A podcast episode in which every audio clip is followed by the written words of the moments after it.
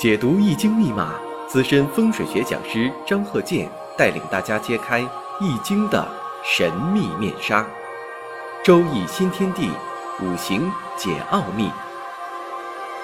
请听周易五行。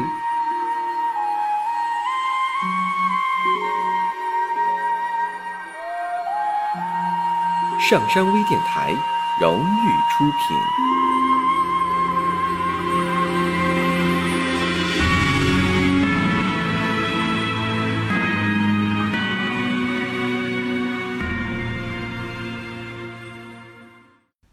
大家好，我是张和建。周易五行啊，我们接着讲。首先我们看呢这个例子：壬午、癸丑、乙丑、己卯。这个五行呢是一位男士。那咱们再分析，从这个感情这方面分析。你看上一堂我们讲了，我说这个有的时候吧，这个比肩劫财呀一多的时候吧，谈恋爱的时候哈，容易有竞争者。像以前呢介绍这个探戈舞，为什么说跳探戈舞的人这个头啊一会儿往这边歪，一会儿往那边歪，那左顾右盼的？后来呢人家解释了，说什么呢？怕情敌呀把自己女伴儿啊给夺走，所以他左顾右盼，三步一回头，五步一招手，啊，这小品里说的。那为什么是这样啊？他是呃就这么就给给解释的。那么反过来我们看一下啊，这个五行当中，呃什么样的情况？啊，会有这个竞争者呀。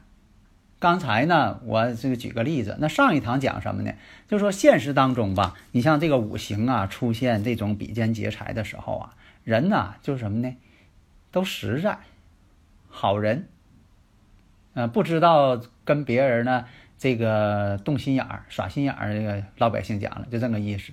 那刚才呢说这个例子，壬午、癸丑、乙丑、己卯。那大家说了，这个也没有比肩劫财呀。你像他这个日主呢，是这个日主啊，他是乙丑，五行呢缺金，啊金五行呢是他的官星啊。这官星呢，以前讲啊，呃，这是代表这个社会地位呀，啊，你这个在工作当中啊，你处到哪个水平上啊，也代表名次。你看学生呢，这个呃官煞星呢，代表什么呢？就学习呀，能排到第几名。在以前啊，排个名次。那有的听友朋友又说了，那不是你不以前讲过这印星代表学习吗？印星多的人呐是爱学习，比较用功；而这个官星、七煞星多的人呢，比较灵活学起来。但是这个伤官食神呢，这个灵活性啊，跟七煞星的灵活性啊还不一样。所以啊，我以前呢经常讲一些例子哈，让大家呢理解。你像这个呃官煞星、财星。食神伤官星，比肩劫财星，印星。那么呢，咱再举个例子啊，加强这个这方面的一个理解印象。你比如说啊，都是小孩儿，呃，这几个小孩儿呢，所五行当中所突出的这个五行不太一样。当然了，没有纯的啊。你说这个纯七煞啊，纯伤官，这个很难很难找到纯的啊。以前我不讲吗？我说这个比肩呐，有有这个纯的。你像癸亥，癸亥。癸亥，癸亥，哎，就这一种能排出来，都是水，啊，这现实当中我还真遇到过，真见过这个人，嗯，很憨实。以前我讲过啊，我在这里就不讲了。而且呢，他这个呃，最近呢，在身体上也不好。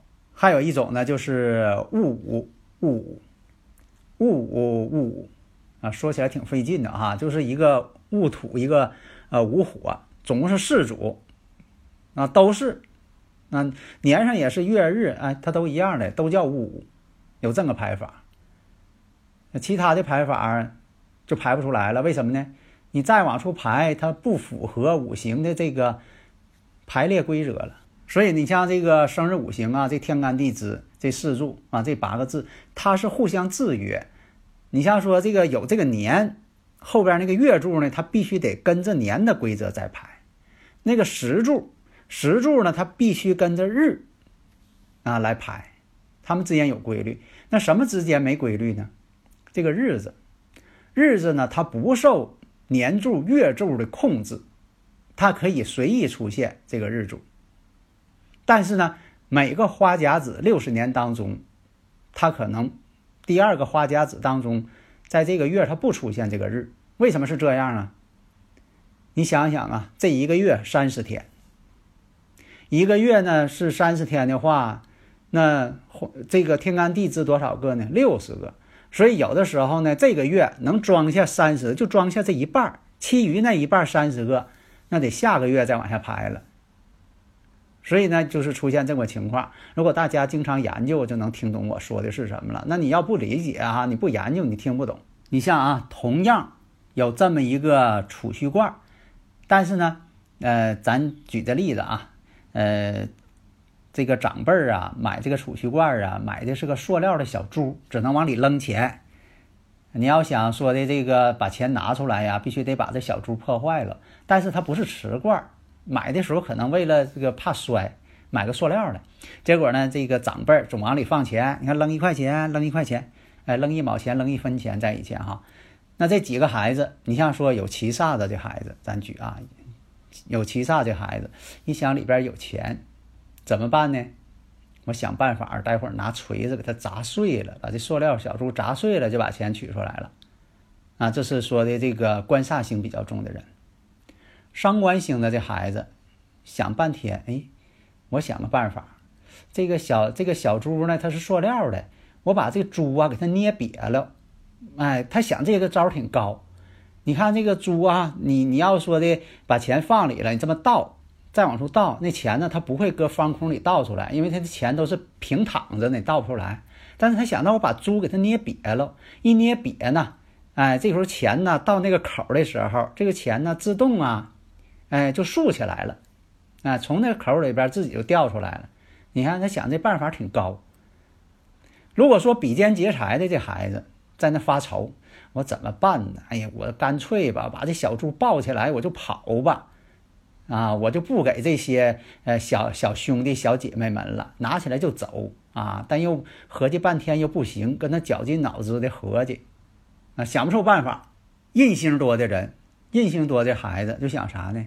我看看听听别人讲是怎么开开的，是不是我得找一把钥匙啊？这个用钥匙打开，实在不行呢，等过年的时候啊，等大人呐再给咱分吧。啊，他按规矩办事儿。那财星多的人，财星多的孩子咋想的？我想办法啊，把这个东西窃为己有啊！我把它拿来，给它藏起来啊！我谁也不给，我打不开，别人也拿不去啊！作为我的储钱罐了，那藏在柜子里了，呃，藏在这个谁也不知道的什么地方了。所以呢，这就是每个人的性格特点不一样，因为他们这五行气场不一样。大家呢，如果有理论问题啊，可以加我微信啊，幺三零幺九三七幺四三六。啊，大家你看我讲这些呢，这个结合现实，从科学角度来讲。那刚才呢说到这个五行了，壬午、癸丑、乙丑、己卯。我们看在甲子年会怎么样呢？哎，在甲子年的时候，真就出现了自己处的女朋友呢，出现竞争者了，而且在甲子年的时候，又出现了一些官非的事情。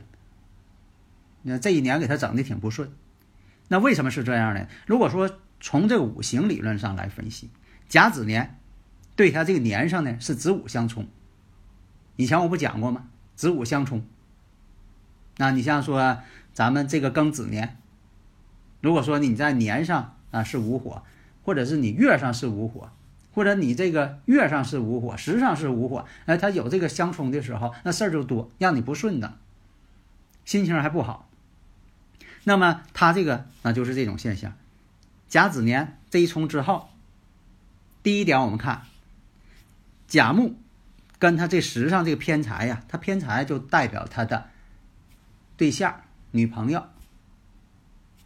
那么这个甲子年甲己相合，一合之后代表什么呢？财星被合走了。再往下看，甲子年与年上这个子午，子午相冲啊。跟这个当年的这个气场相冲了，那以前讲过呀，子午相冲啊，那大家说对，你张教授讲过呀，子午相冲，子午相冲见血光啊，就是一定见血光，那可未必，那你还是死规矩了。这个呢，子午相冲什么呢？那事情挺多的，碰上一些这个官司事儿，那官非一些事情，给他弄得挺闹心。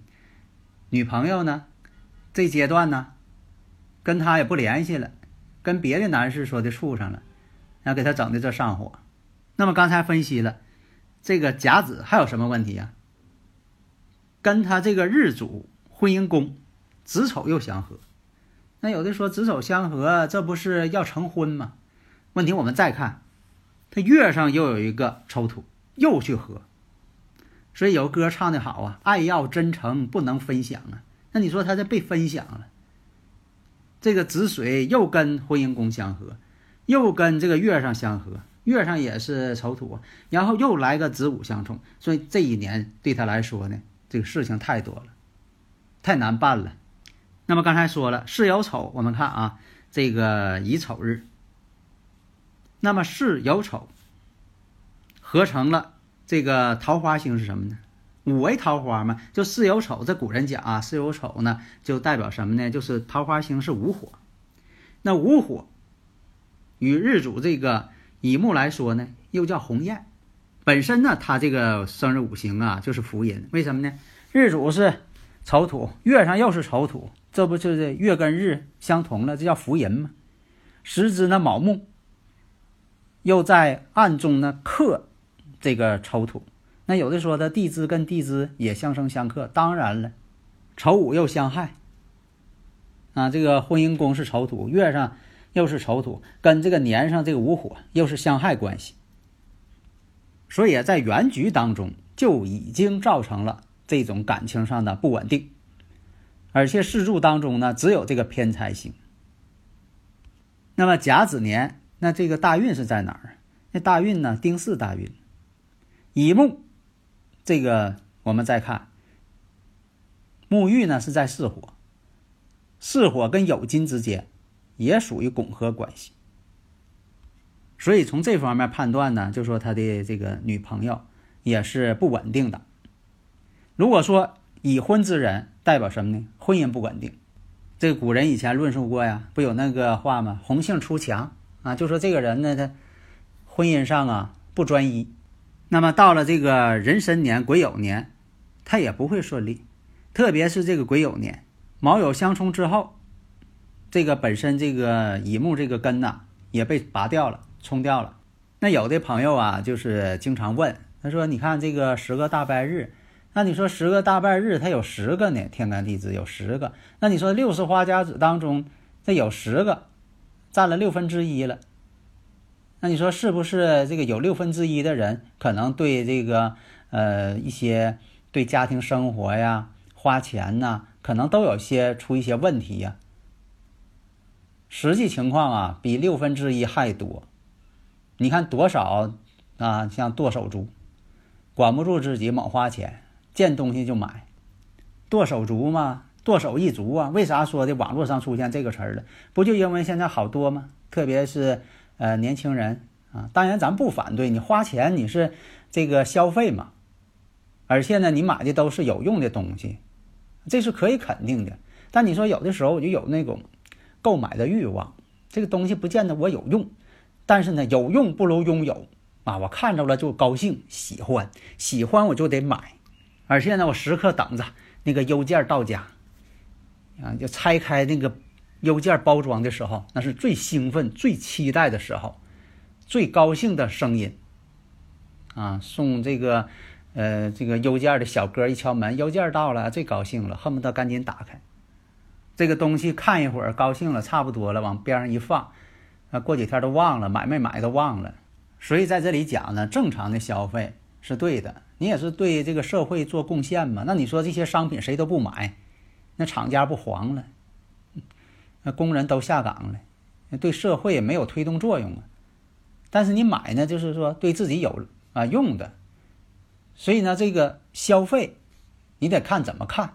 那么这个五行我们再看到了这个辛未年，恐怕有些事情啊更不好办了。为什么呢？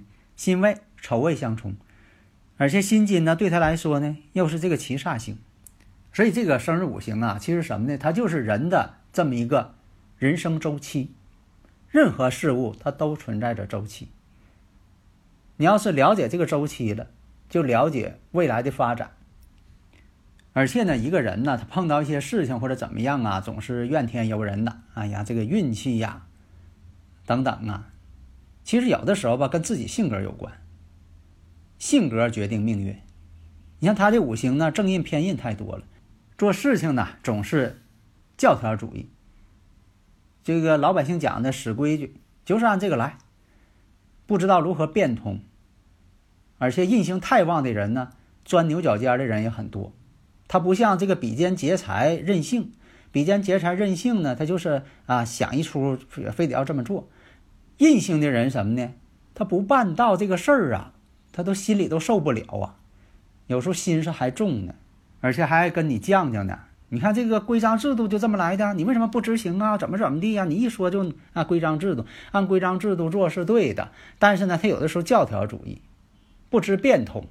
在这里呢，大家可以参考啊，刚才说的那几个小孩儿啊，对储钱罐的一些方式方法作为借鉴。好的，谢谢大家。登录微信搜索“上山之声”或 SS Radio，关注上山微电台，让我们一路同行。